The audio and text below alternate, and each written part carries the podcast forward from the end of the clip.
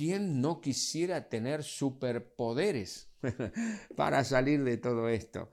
Y un poquitito es de esto que quiero hablarles en este momento. Los superpoderes. Me acuerdo cuando era chico, ¿sabe qué? Ah, teníamos una televisión en blanco y negro y veíamos allí Superman con sus superpoderes. Yo le estoy hablando del Superman que todavía era en blanco y negro. Lo había leído en los cómics y después cuando salió en blanco y negro en la televisión la serie de Superman o de Batman y Robin y esos superpoderes, ¿sabe que éramos tan traviesos nosotros cuando éramos chicos? Vivíamos en el campo en aquel tiempo. Sabe que en mi casa había unas lonitas chiquititas y como nosotros vimos que estos superhéroes tenían este, eh, capas, nos hicimos las capas, nos poníamos las capas y hacíamos cosas que no debiéramos haber hecho. Pero éramos chicos y nadie nos dijo que no podíamos porque lo hacíamos a escondida de nuestros padres. Nos subíamos arriba del techo de la casa y de allí nos tirábamos. Increíble, Dios nos guardó siempre, pero no es conveniente hacerlo. Le cuento esto por qué, porque todos queremos tener superpoderes. Todos queremos tener superpoderes. Quien no quisiera tener un superpoder para superar una enfermedad, una crisis, una angustia, enfrentar algún acto de inseguridad. Tremendo. Ahora, es interesante cuando uno medita en la palabra del Señor en la Biblia, de que Dios Dios a cada uno de aquellos que confían en Él le da un poder especial y particular. Vamos a hablar de este poder, ¿le parece? Abra por favor su Biblia en Filipenses capítulo 4, versículo 13. Filipenses capítulo 4, versículo 13. Este es para aquellos que leen la Biblia y leen la palabra del Señor. Evidentemente es un pasaje muy conocido. Quiero leerlo juntamente con ustedes. Filipenses capítulo 4, versículo 13 dice, todo lo puedo en Cristo que me fortalece. Todo lo puedo en Cristo que me fortalece. Todopoderosos podría llegar a ser, pero hay algunos que están atados por el no podismo. No puedo hacer esto, no puedo hacer lo otro, no puedo hacerlo de más allá. Y sabe que la Biblia nos enseña a cada uno de nosotros que podemos, podemos ir adelante y podemos enfrentar distintas situaciones en el poder del Señor Jesucristo. Vamos a orar para luego meditar en este pasaje. Le invito a cerrar sus ojos y repita esta oración juntamente conmigo. Dígale, Señor, en el nombre de Jesús, te pido ahora que tú hables a mi corazón. Gracias Señor. Amén y amén. gloria al Señor, gloria a Dios. ¿Sabe? En tiempos como estos necesitamos saber que todo lo podemos en Cristo que nos fortalece. En tiempos como estos necesitamos afirmar nuestra confianza en el Señor necesitamos afirmar nuestra fe en el Señor. Ahora, ¿qué es lo que realmente el apóstol Pablo está diciéndole a esta iglesia de Filipos, a los filipenses? La iglesia había sido fundada por el apóstol Pablo hacía varios años atrás y él ahora les está escribiendo una carta. Podríamos decirle, les está escribiendo un SMS un poquito largo, o les está mandando un mail, o un WhatsApp, en varios mensajes, que serían los capítulos, y en los que él va manifestándoles en primer lugar su aprecio, su amor. Eh, el apóstol Pablo les estaba escribiendo desde la cárcel, él e, era un prisionero de Jesucristo. ¿Por qué prisionero de Jesucristo? Pues bien, porque como perseguían política y religiosamente a los cristianos, a Pablo lo llevaron a la cárcel por predicar el Evangelio del Señor Jesucristo, por enseñar esto que usted y yo estamos considerando en este momento. Y desde la cárcel, el apóstol le escribe a esta iglesia, a estos hermanos, y les, como ya les comentaba, les manifiesta su amor, su aprecio, les da algunos consejos interesantes de cómo deben enfrentar la vida, cómo deben comportarse frente a sus vecinos, en el trabajo, en fin, en la vida cotidiana. Y entre otras cosas, el apóstol le dice a esta iglesia, a estos hermanos que le habían ayudado infinidad de veces a él, porque él estaba predicando la palabra de Dios, enseñando la palabra de Dios, viajando a distintos lugares y ellos le ayudaban, le enviaban eh, algunos menesteres que el apóstol necesitaba, alguna ofrenda, algún dinero, alguna donación para que él pudiera sufragar sus gastos. Y dice el versículo 10 lo siguiente, de este mismo capítulo que leímos. Dice, en gran manera me gocé en el Señor de que ya al fin habéis revivido vuestro cuidado de mí, de lo cual también estabais solícitos pero os faltaba la oportunidad. Evidentemente ahora pareciera ser que ellos tuvieron la oportunidad de poder enviar al apóstol Pablo un donativo. Dice, no lo digo porque tenga escasez. Y aquí viene lo bueno, pues he aprendido a contentarme cualquiera que sea mi situación. Sé vivir humildemente y sé tener abundancia. En todo y por todo estoy enseñado. Así para estar saciado como para tener hambre. Así para tener abundancia como para padecer necesidad. Todo lo puedo en Cristo que me fortalece. Toda situación puede ser enfrentada por cada uno de nosotros, puede ser soportada, puede ser sobrellevada y aún puede ser vencida. Pero hay una clave, hay un secreto. El apóstol Pablo en ningún momento sugiere, en ningún momento sugiere ni el apóstol Pablo, ni Pedro, ni Juan, ni el mismo Señor Jesucristo sugiere de que sugieren de que si nosotros tenemos a Cristo en nuestro corazón, de que no habría problemas, no tendríamos que enfrentar distintos tipos de desafíos.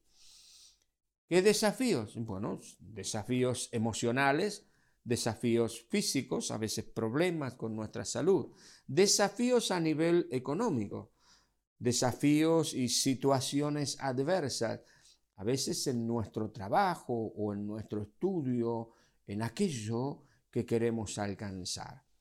Muchas personas al enfrentarse a estas situaciones caen frente a la frustración, caen frente a la angustia, caen frente al aparente fracaso, porque pareciera ser que una puerta que se entrecerró es un fracaso de tipo personal. Y la Biblia no nos enseña eso, pues la Biblia nos habla sobre todas las cuestiones personales. Y es así que el apóstol Pablo entonces les está hablando a la iglesia del Señor. No está diciendo que no tendremos problemas. ¿Recuerda usted el capítulo 1 de Josué? Capítulo 1 de Josué, versículo 5, cuando Dios llama a Josué y lo comisiona para ingresar, para entrar a la tierra prometida, Dios le dice a Josué, nadie te podrá hacer frente en todos los días de tu vida como estuve con Moisés, estaré contigo. No te dejaré ni te desampararé. ¿Qué le estaba diciendo Dios a Josué en esa ocasión? Pues lo mismo, salvando las distancias de tiempo y de ocasión, que le estaba diciendo a los hermanos aquí de la iglesia de Filipos. Estaba diciendo que iban a enfrentar situaciones adversas, pero que esas situaciones no tendrían el poder de frenar su avance, de frenar su progreso y la conquista de esa tierra que Dios les había prometido. El apóstol Pablo lo que le está diciendo aquí a la iglesia es que Dios le da la capacidad maravillosa, sobrenatural y tremenda de atravesar las situaciones. Es interesante porque el apóstol dice, sé vivir humildemente y sé tener abundancia. Luego dice, sé vivir con la panza llena, ¿no? Así para estar saciado como para tener hambre. Sé vivir en abundancia y sé padecer necesidad. Es interesante porque pareciera ser que todos nosotros sabemos, sabemos cómo manejar la abundancia, la prosperidad y no cómo enfrentar la adversidad. Ahora, mis amigos y amigas, quiero decirles que ambas situaciones necesitan ser enfrentadas sabiamente y tomados de la mano del Señor. Si leemos nuevamente el versículo 12, dice, sé vivir humildemente y sé tener abundancia. En todo y por todo estoy enseñado. Así para estar saciado como para tener hambre. Así para tener abundancia como para padecer necesidad. Todo lo puedo en Cristo que me fortalece. Y esta es la clave. ¿Sabe usted que la abundancia puede ser un enemigo muy feroz que nos lleve a la perdición, que nos lleve a perder nuestra familia, que nos lleve a perder la paz, que nos lleve a perder la salud, por continuar, por querer tener esa abundancia. Mire, no siempre la abundancia saca lo mejor de nosotros. Todo, tanto la abundancia como la escasez, saca lo que hay aquí adentro del corazón. Entonces necesitamos sabiduría. ¿Cómo vamos a administrar la abundancia? Alguno quizás dice, yo nunca tuve abundancia, así que ni siquiera sabría cómo hacerlo. Otros dicen, He tenido abundancia y no sé qué pasó, pero lo he perdido todo. Ejemplos tenemos muchos. Hace unos días estaba leyendo un artículo de una modelo muy famosa que estaba juntando cartones en la calle.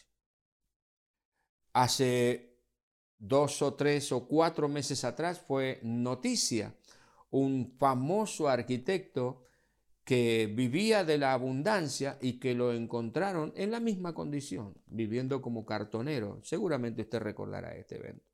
Sus amigos le ayudaron y seguramente ahora está volviendo a una normalidad.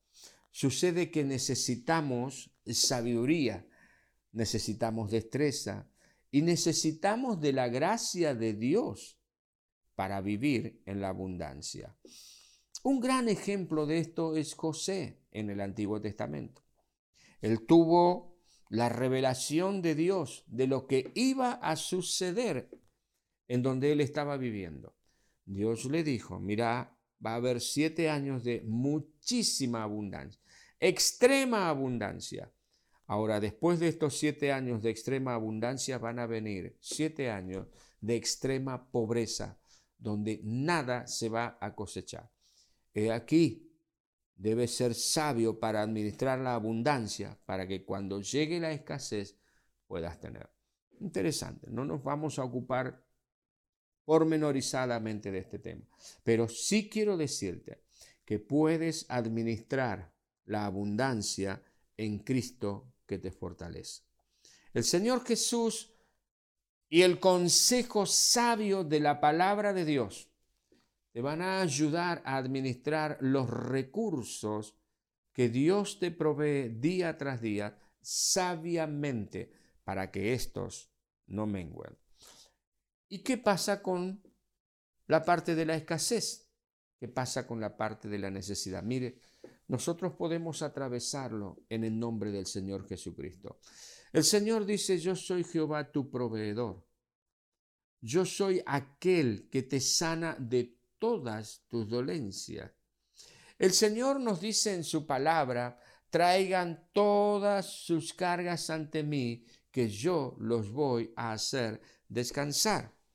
El apóstol Pedro andinadamente nos está aconsejando y nos está diciendo, vengan a los pies de Jesús, traigan a sus pies todas sus cargas, porque Él tiene cuidado de cada uno de ustedes.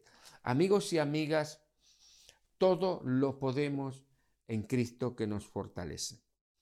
Podemos atravesar con muchísima felicidad los momentos de gran abundancia, como también podemos enfrentar con muchísima fortaleza, con paz en nuestro corazón y con la vista puesta siempre en la meta, los momentos de estrechez, los momentos de dificultad, los momentos de pérdida, los momentos allí cuando hay situaciones adversas en nuestra vida. Es interesante que los evangelios nos ilustran muchísimo esta situación. Recuerdo una noche cuando el Señor iba atravesando el lago, el mar, con sus discípulos. Él había estado enseñando durante el día y subió a la barca y se quedó dormido en un cabezal. Dice que cuando estaban en el centro, de, en el medio del mar, vino una tormenta terrible, una tormenta tremenda. Y los discípulos se asustaron y, y, bueno, corrieron al Señor. Y, y el Señor despertó, me paró. Dice la palabra del Señor que Él reprendió a los vientos, reprendió a la tempestad y se hizo grande bonanza. Los discípulos se asombraron. ¿Cómo es posible? Pues sí es posible. ¿Sabe por qué? Porque cuando Cristo está en nuestra barca, entonces estamos seguros. Ellos venían en la bonanza del mar y qué lindo, Jesús estaba allí en la barca con ellos.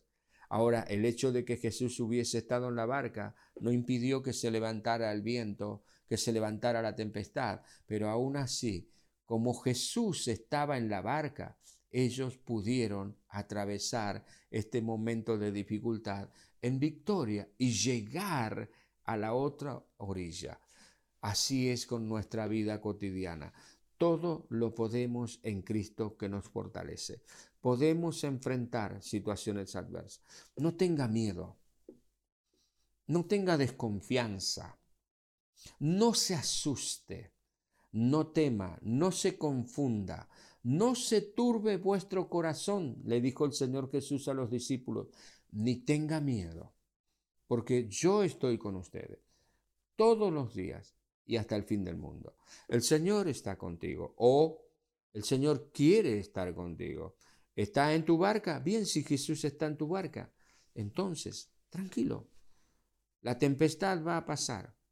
Clama a Jesús, ruega a Jesús, agárrate bien fuerte del Señor y verás como que paulatinamente vas venciendo esa tempestad. Con Cristo estamos más que seguros. Ni la vida, dice el apóstol Pablo, ni la muerte, ni lo alto ni lo profundo, ni ángeles, ni principados, ni potestades, ni lo presente que estamos viviendo, ni lo futuro, nos puede separar del amor de Dios que es en Cristo Jesús, porque somos más que vencedores por medio de nuestro Señor Jesucristo. Así es que si estás atravesando un tiempo en que tenés todo lo necesario, pues bien, abre tu corazón al Señor para que Él te ayude a atravesar ese momento. Ahora, si estás atravesando por el momento de dificultad, de turbación, las tormentas están rugiendo y los vientos rugen muy fuertemente alrededor de tu vida y los estás sintiendo y tratan de atemorizarte, pues bien, confía en el Señor. Deposita tu confianza en el Señor. Rechaza el miedo en tu corazón. Rechaza el temor. Es muy normal y es muy natural, pero en este tiempo el enemigo de nuestras almas exacerba el temor y lo hace mucho más grande de lo normal. Y esto nos hace daño, te hace daño a ti y le hace daño a tu familia. Abre tu corazón al Señor y permite que Él te fortalezca, que la fuerza del Espíritu Santo esté en tu vida, en tu corazón, en tu familia. Todo lo puedes en Cristo. La tormenta puedes enfrentarla, atravesarla y vencerla en Jesucristo, tomado bien fuerte, así, de la mano del Señor, sin soltarte de Él. Y en el nombre de Jesús, Él te lleva a la victoria.